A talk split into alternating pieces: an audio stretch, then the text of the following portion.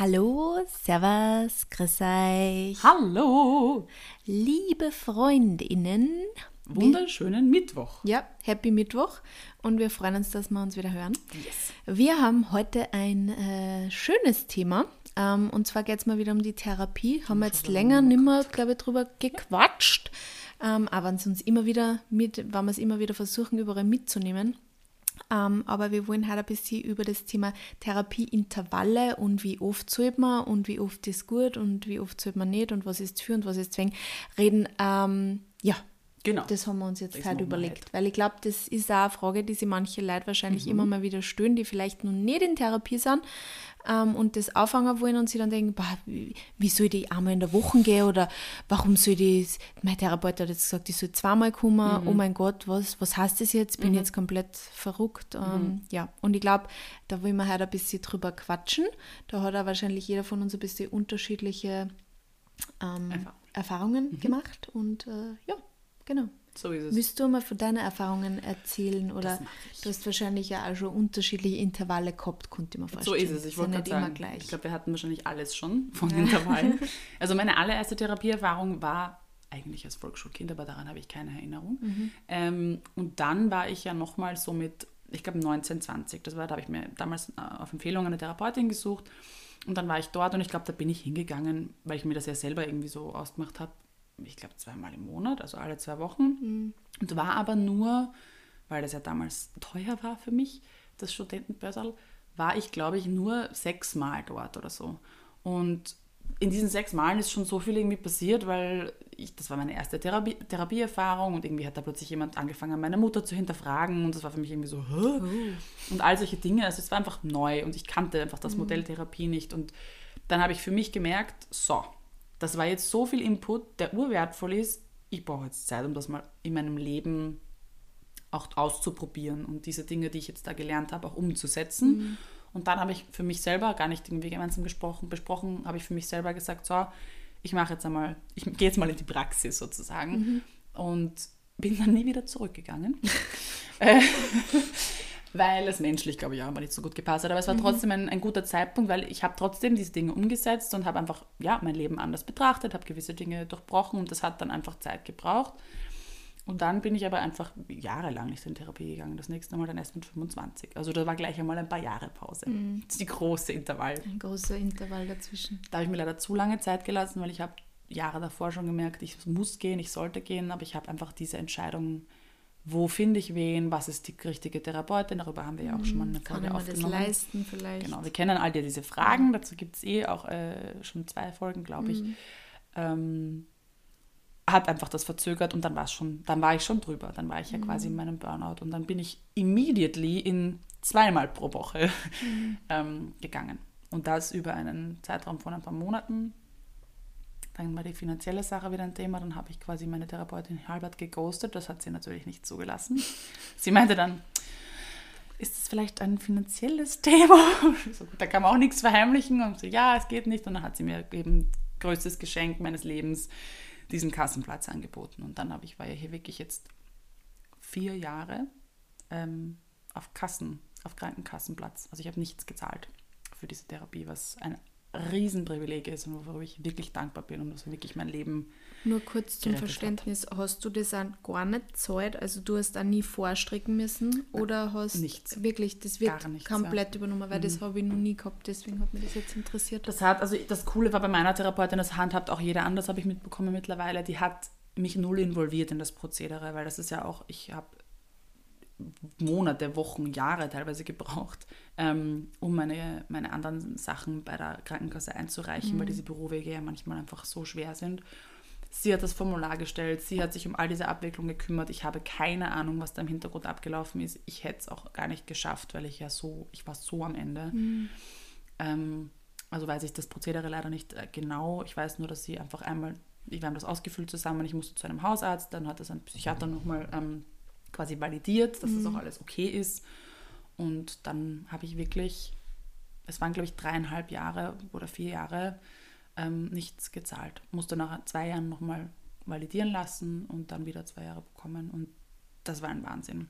Aber da bin ich wirklich durchgehend. Da war ich wirklich am Anfang zweimal die Woche, dann einmal die Woche. Und jetzt, seit einem Jahr, gehe ich irgendwie nur so alle paar Wochen mal. Also es hat, war irgendwie alles dabei. Mhm. Wie war das bei dir? Also ich war tatsächlich auch wie so zwölf war schon mal in einer Therapie oder 13, aber das weiß ich nicht. Und ich glaube, da war ich so drei, vier Mal insgesamt mhm. dort. Also das war noch keine Regelmäßigkeit. Mhm. Und ähm, dann, wie ich nach Wien gekommen bin, habe ich irgendwie so ein bisschen depressive Verstimmung einfach entwickelt. Mhm. Und äh, bin dann zum ersten, also bin dann zu einem Psychoanalytiker gegangen, der halt ähm, äh, der irgendwie uns, also meine Eltern haben den empfohlen gekriegt von irgendeinem befreundeten Psychiater.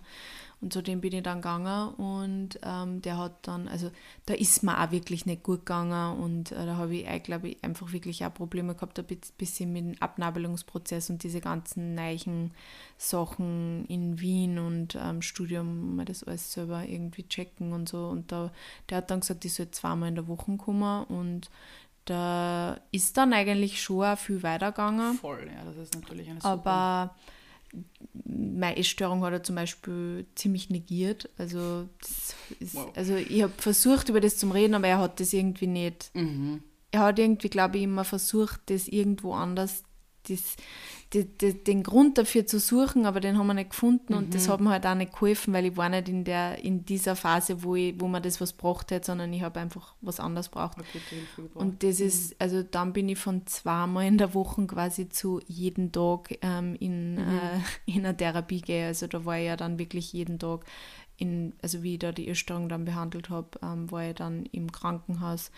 Ähm, Montag bis Freitag immer von 8 bis 5. Also da habe ich wirklich jeden Tag über mehrere Wochen mhm. hinweg Therapie gehabt.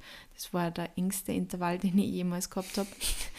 Aber das der war aber wichtig. Da ist sehr viel weitergegangen. Mhm. Es war extrem wichtig. Das waren diese, ich glaube, sechs oder acht Wochen waren es. Mhm. Waren, also das war so wichtig, dass ich es gemacht habe und so gut.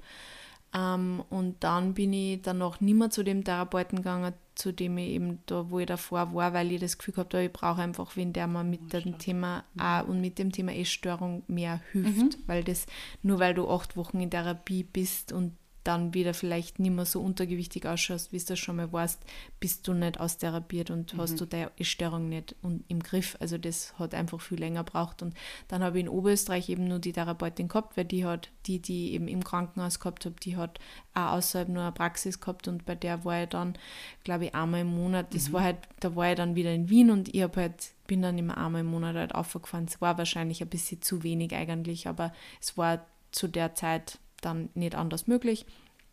Und ähm, dann habe ich mir in Wien wieder ein wenig gesucht. Dann war ich eh alle zwei Wochen, längere Zeit. Ich ähm, glaube, über ein, zwei Jahre war ich wirklich alle zwei Wochen.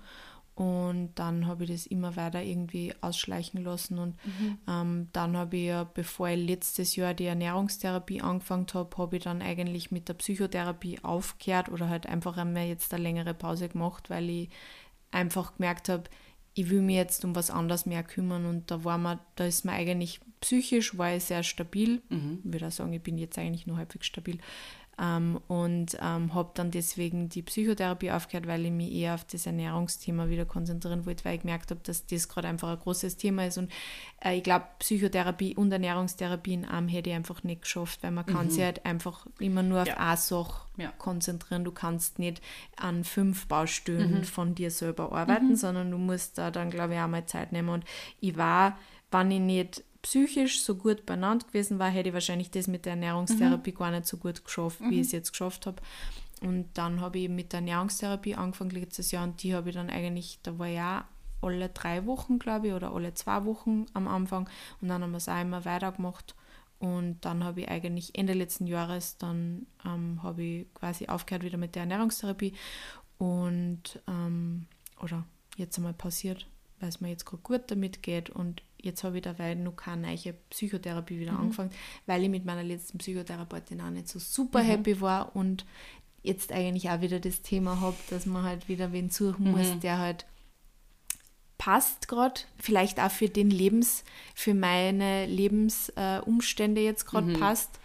Ähm, aber ich fühle mich derzeit mental auch so gut, dass ich mir denke, vielleicht weiß ich nicht, obwohl ich immer die Erfahrung gemacht habe, auch, dass es immer besser ist, mir wen zu suchen, wann es mir besser geht, als so wenn es mir dann schlecht geht. Genau. Deswegen, ja, habe ich eh hin und wieder in letzter Zeit auch wieder geschaut und auch wen in, meinem direkt, in meiner direkten Umgebung sogar nicht gefunden, also örtliche Umgebung, wo ich mir eh vorgenommen habe, dass ich die demnächst mal anschreibe, mhm. weil ich, ja, man kann auch in Situationen nämlich oder in, in, in Lebensphasen, wo es einem besser geht, oft auch besser an die eigenen Dinge arbeiten, als in so High- Alert, SOS, Alarmbereitschaftssituationen. Genau. Ähm, ja, aber die Zeit muss man sich nehmen und man mhm. muss das halt wollen, weil ich kenne halt viele Leute, die gehen nur in Therapie, wenn es einer wirklich schlecht geht.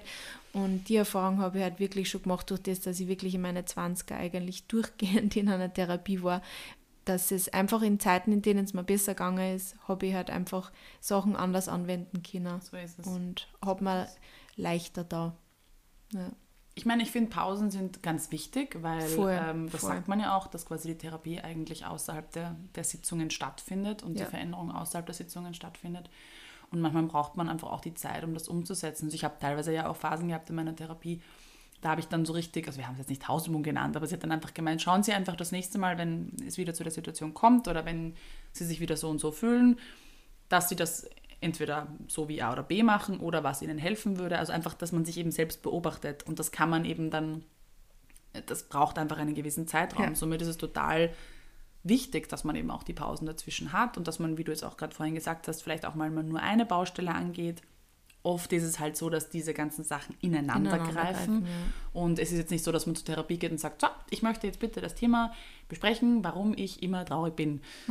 Sondern dann kommt dann, dann wird einmal vielleicht in der Kindheit gegraben, dann schaut man sich die anderen Beziehungen an, dann kommen vielleicht irgendwelche. Also das ist ja, wenn es so einfach wäre, dann könnte man es ja selber schaffen. Ja.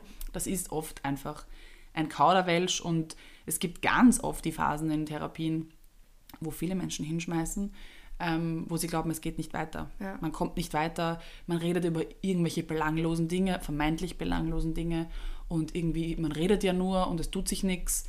Das ist komplett normal und ganz wichtig in der Therapie. Es gibt diese Phasen und da tut sich sehr viel. Man glaubt es nicht. Ja. Weil man beobachtet sich und man kriegt das mit, man verinnerlicht Dinge, man kommt drauf im Gespräch. Die Therapeuten müssen ja einen ja auch oder Therapeutinnen müssen einen ja auch ähm, kennenlernen und merken ja dann auch anhand von den Dingen, auf die du quasi den Fokus legst, was du öfter erwähnst, wovon du sprichst, wie du sprichst, wie du dich bewegst, ähm, wie deine Physiognomie sich vielleicht, also wie du dich veränderst, deine Mimik.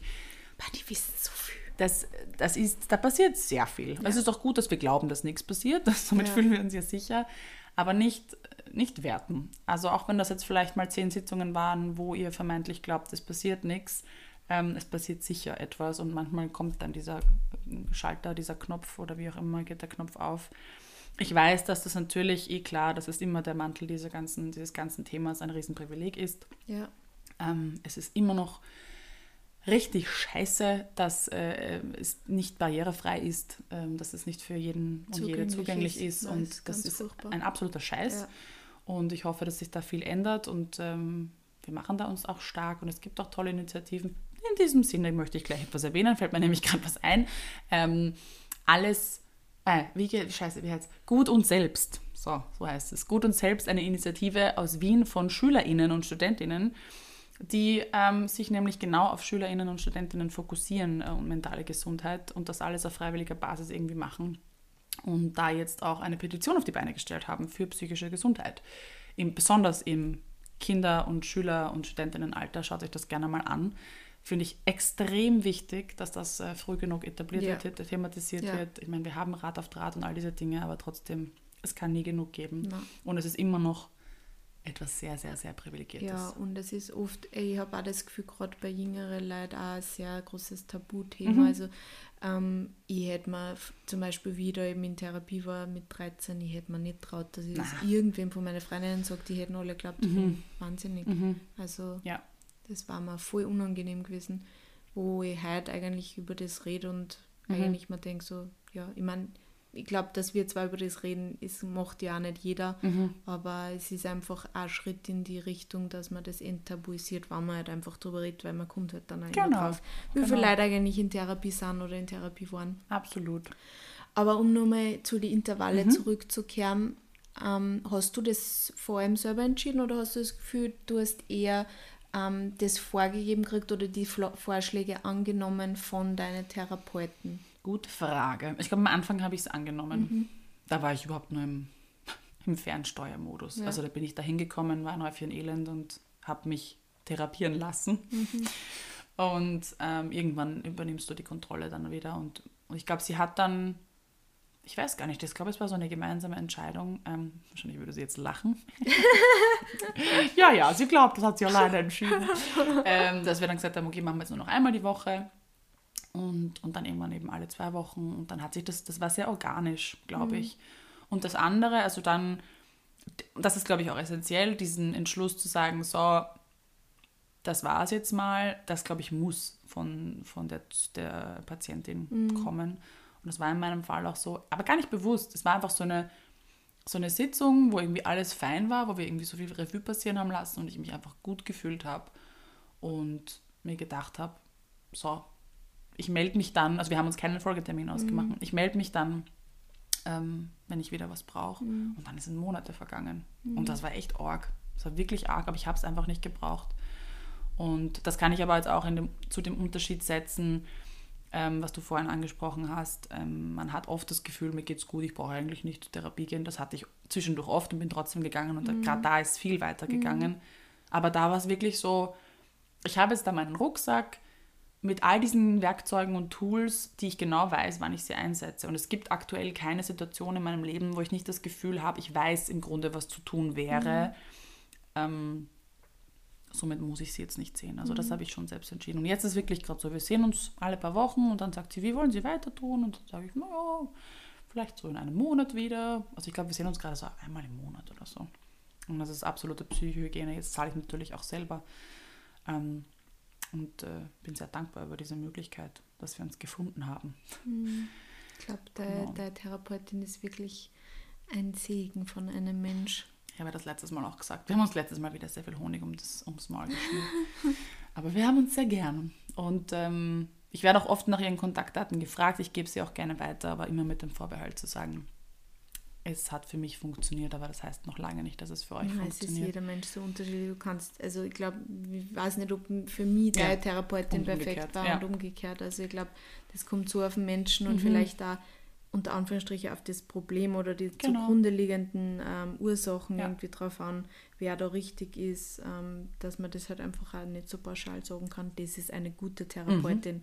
oder das ist eine schlechte Therapeutin. Nein, das geht das einfach nicht. Und vor allem individuell. Ich muss auch sagen, was mir auch total banal, aber das hast du ja auch angesprochen, mir in der gerade in der schlimmen Phase geholfen hat, ist, dass meine Therapeutin zehn Minuten zu Fuß von mir wohnt. Mhm. Das heißt, die Hemmschwelle dahin zu gehen, ich bin nämlich immer zu Fuß gegangen, war einfach so gut wie nie da, außer halt in meinen Hardcore-Phasen. Habe ich auch abgesagt ab und zu. Aber trotzdem, wenn diese geografische Nähe gegeben ist, ist das manchmal auch total hilfreich. Ja. Sicher ist menschlich auch wichtig, aber wie du gesagt hast, du hast gerade geschaut, dass es irgendwie in der Nähe ist.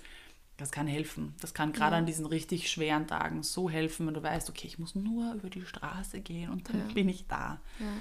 Statt wenn du doch quer durch Wien fahren musst. Ja, oder wie bei mir nach Oberösterreich. Mhm. Aber mir war die Therapeutin damals menschlich so mhm. wichtig und sie also es war, es, ich würde auch bis heute sagen, es ist die Therapeutin, die mir eigentlich am, wirklich am meisten geholfen hat und das war es mir einfach wert, dass ich dann einmal im Monat einfach, vorher bin ich ja sowieso damals auch immer einmal im Monat mhm. mindestens heimgefahren nach Oberösterreich und habe mir das dann halt einfach, ähm, hat mir das immer so gelegt, aber ähm, ja, das muss man ein bisschen selber auch entscheiden und schauen und würde mhm. man jetzt nicht absichtlich, wenn in einem mhm. anderen Bundesland suchen, wenn es anders auch vielleicht möglich ist.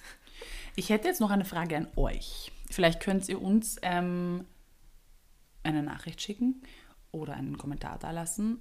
Ich glaube, es wäre cool zu wissen, und dann es gibt sicherlich tausende Initiativen und Möglichkeiten, die wir nicht kennen, ähm, wo man sich denn eventuell Hilfe holen könnte, die umsonst ist, die eben barrierefrei ist. Ähm, weil ich glaube auch, um beim Thema Intervalle zu bleiben, selbst wenn man nur einmal im Monat oder einmal alle drei Monate irgendwo gratis Hilfe beziehen kann, ist das besser als ja. nichts. Ja. Und auch da geht etwas weiter und manchmal ist es auch einfach nur Gold wert, irgendwo wertfrei was rauslassen zu können. Mhm. Ich kenne, wie gesagt, nur ähm, die psychische Ambulanz und ähm, die Soforthilfe, psychische Sofort, also das, diese, das ist ja auch eine, eine Hotline und natürlich Rat auf Draht für mhm. Jugendliche, aber auch, ich glaube, da können Ich glaube, es gibt, was Essstörungen anbelangt, so what Okay. Ähm, ich glaube, die sind auch, ähm, ich glaube, das ist auch, wenn man halt wirklich in einer Essstörung drinnen ist, glaube ich, gibt es da auch Möglichkeiten, Mhm. gratis, beziehungsweise man kann einmal zu einem gratis ähm, Beratungsgespräch, da bin ich mir ziemlich sicher, Mhm. gell. Ähm, aber das ist ein good point. Also, wenn ihr da Empfehlungen und Tipps habt, bitte, bitte schickt uns Mhm. Ja. das. Ähm, Nehmt gleich ein Handy außer und schickt uns ein Direct Message oder kommentiert. Screenshots, whatever, ja, was ihr genau. habt. Ähm, freuen wir uns sehr, wenn wir das dann auch teilen können. Genau, dann können wir vielleicht ich einen glaube, das Post ist ganz wichtig. Ja. Ich habe ein Posting, also auf Wiener Kind gibt es ein Posting, wo ich mal zusammengefasst habe. Das hat mir eine Followerin geschickt. Tausend Dank nochmal an der Stelle von einigen Anlaufstellen, ähm, die es gibt. Mhm. Aber das sind eben nicht nur gratis, gratis Sachen dabei. Also vielleicht können wir irgendwie gratis Mhm. Anlaufstellen noch sammeln und das dann in einem Posting für euch äh, teilen. Dann ist es nämlich auch etwas, was ihr dann teilen könnt mit Ja. Angehörigen. Und ähm, es ändert sich ja oft. Es ändert sich ganz oft. Es kommen neue Initiativen. Es gibt wieder Sachen, die es dann nicht mehr gibt, wo man dann irgendwo vielleicht sich aufrafft, wohin zu gehen und dann gibt es das nicht mehr. Also es ist auch wichtig, dass man da irgendwie die aktuellen Infos hat. Also vielleicht könnt ihr uns da helfen. und Ja, uns ich glaube, es hat ja während Covid einiges Mhm. dort. Insofern, glaube ich, ist das super, Das wenn, stimmt. wenn, wenn ihr da was wisst, dass ihr uns das auf jeden Fall weiterleitet. Genau. Super. Ja. Ich glaube, mir gibt es zum Thema Intervalle ja auch nicht zu sagen. Außer, dass Ja. sie sich immer wieder ändern Ja. und dass das okay ist und dass auch das Leben hier nicht linear verläuft. Man hat mal mehr Zeit, mal weniger Zeit. Man hat mal keinen Kopf, man hat viel Kopf. Es ändert sich. Ja. Und Einfach ist auf okay. euch schauen, wie es euch gerade auch gut passt, wie es euch wichtig ist, wie es es euch vielleicht Mhm. auch finanziell leisten könnt. Man kann es sich nicht immer leisten. Also ich glaube, einfach auf diese ganzen Parameter achten und dann den Intervall finden, der, der sich gerade gut anfühlt. So ist es. Ähm, ja, Gut. was ich noch sagen wollte, weil das haben wir schon länger nicht mehr gesagt, aber wir freuen uns immer sehr über Bewertungen auf Instagram Yes. und ähm, auf Apple Podcasts könnt ihr zum Beispiel sogar Kommentare verfassen und uns bewerten. Also wir freuen uns immer sehr über Feedback und es hilft uns nämlich auch vor allem auf Spotify sehr, wenn wir da ein paar gute Bewertungen haben, dann werden wir auch besser gerankt, dann sehen wir uns auch mehr Leute, dann können wir vielleicht mit unseren Laber-Einheiten ein paar mehr Leid erreichen, als wir das jetzt machen. Insofern, da freuen wir uns sehr. Es dauert auch nicht lang. Vielen, vielen Dank für eure Unterstützung und ähm, wir Merci. wünschen euch eine wunderschöne Woche. Bussi, Baba.